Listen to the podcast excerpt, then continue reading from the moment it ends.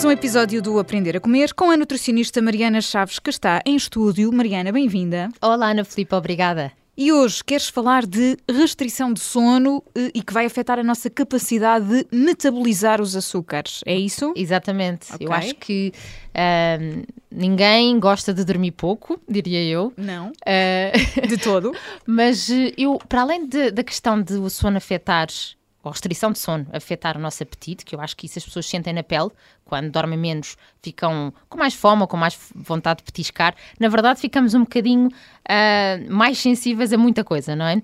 Mas eh, já há estudos sobre isto e nós sabemos que a restrição de sono leva a alterações endócrinas, ou seja, hormonais, no nosso corpo, e também metabólicas, que é essa parte que eu queria falar hoje, ah, que se sabe de, portanto, hidratos de carbono, que é um tema que toda a gente gosta muito de ouvir falar, então eu tenho que dormir um bocadinho mais para conseguir tratar deles? Sim, a resposta será essa. Ahm, mas então, eu queria explicar aqui um bocadinho, ahm, só para dar aqui nome a estas alterações hormonais que existem, é que durante o nosso sono, é suposto nós dormirmos umas boas horas, e quando se fala em restrição de sono, os estudos todos falam em menos de 7 horas de sono, para entendermos aqui as balizas. E o que é que acontece? Nós dormimos menos e vamos aumentar os valores da hormona da fome, que é a grelina, portanto temos mais alto esse valor, não queremos, e vamos ter mais baixo a hormona da saciedade, que é a leptina. Ah, é aquela que dá, origem, dá informação ao nosso cérebro para nós começarmos a parar de comer e por isso é que temos, se calhar, aquela incapacidade de parar. Nós também sabemos que dormir pouco aumenta o nosso cortisol, a nossa hormona do stress. E por isso é que eu estava a dizer que ficamos sensíveis a muita coisa. Ah, mas é verdade porque muitas vezes o nosso comportamento alimentar é, é gerido de forma emocional, não é? E nós temos que saber que o dormir pouco também tem alteração ah, a esse nível, nível de stress. Mas então, o que é que nós sabemos aqui em relação a, a como é que nós tratamos dos hidratos de carbono? Nós temos uma hormona é libertada pelo nosso pâncreas que se chama insulina. Basicamente é ela que transporta o açúcar para dentro das células. E é assim que nós nos vemos livres do açúcar que está no sangue. Normalmente ele tem que entrar dentro das células. Essa insulina é produzida no pâncreas.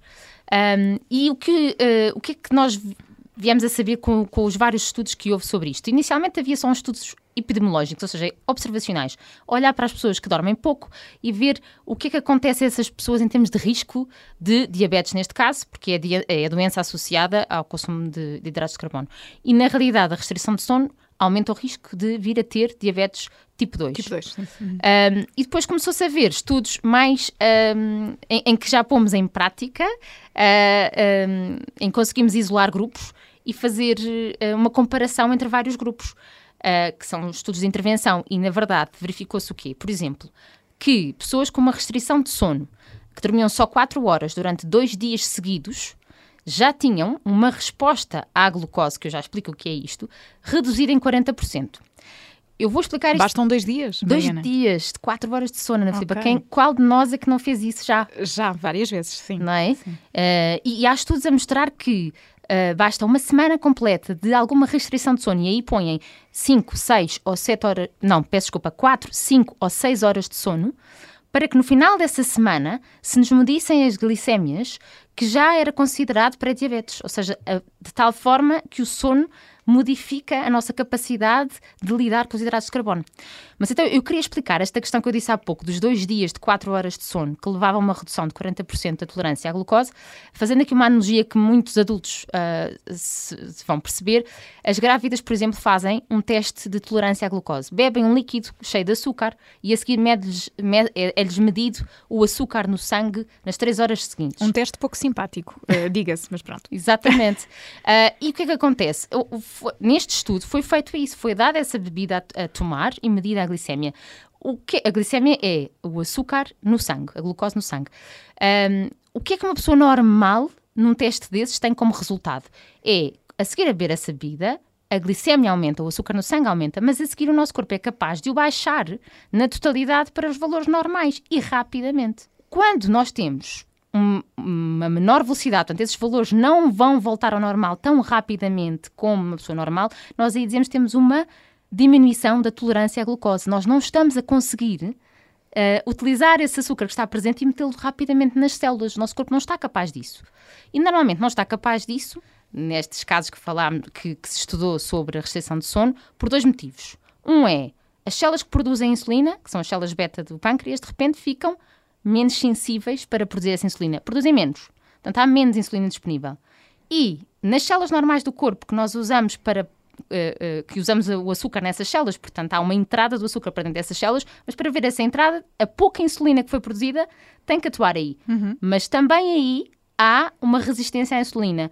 Essas células são menos sensíveis a essa ação da insulina. Então o açúcar fica presente no sangue. E por isso é que nessas pessoas se vê uma redução de 40% da tolerância à glucose. Elas não conseguem, quase em metade, se reparares, elas comem o mesmo pão, imagina mas elas não conseguem tratar desse pão na totalidade. Na verdade, forma. é uma, uma redução de quase metade da resposta. E, portanto, aquilo que uh, se verifica com esta restrição de sono é que, de repente, comendo o mesmo, como eu costumo dizer, eu vou comer o mesmo, o mesmo pão, a mesma massa, a mesma fruta, mas eu dormi menos. Será que o meu corpo vai tratar disso da mesma maneira? E os estudos dizem não. não. Aí o que vai acontecer é que, em, de forma muito simplista, vou engordar, tudo bem, mas uh, se calhar de uma forma um bocadinho mais profunda e que faz mais sentido é isto vai ter um impacto negativo na minha saúde, que é quanto mais insulina eu tiver presente, resistência à insulina e, insulina presente no sangue uh, alta e glucose alta no sangue, maior a inflamação do meu corpo, está associada ao aumento de risco de doenças cardiovasculares e outras, e portanto o que me interessa é que o meu corpo funcione bem, que seja uma máquina que está oleada, que, que recebe a comida e trata dela rápido e não que comece a ficar obsoleta nestes aspectos. Portanto, aqui, restrição de sono vai ter um impacto muito negativo para quem gosta de comer os seus hidratos de carbono. Ah, vou dormir bem hoje, uh, claramente. Depois desta conversa, a necessidade de dormir uh, as horas indicadas, de facto, uh, porque o impacto é mesmo muito, muito grande. Portanto, fiquei surpreendida com isto. A Mariana Chaves é nutricionista e está connosco todas as semanas no Aprender a Comer e na próxima semana cá estaremos. Mariana, obrigada. Obrigada, Boa Ana semana. Obrigada, igualmente.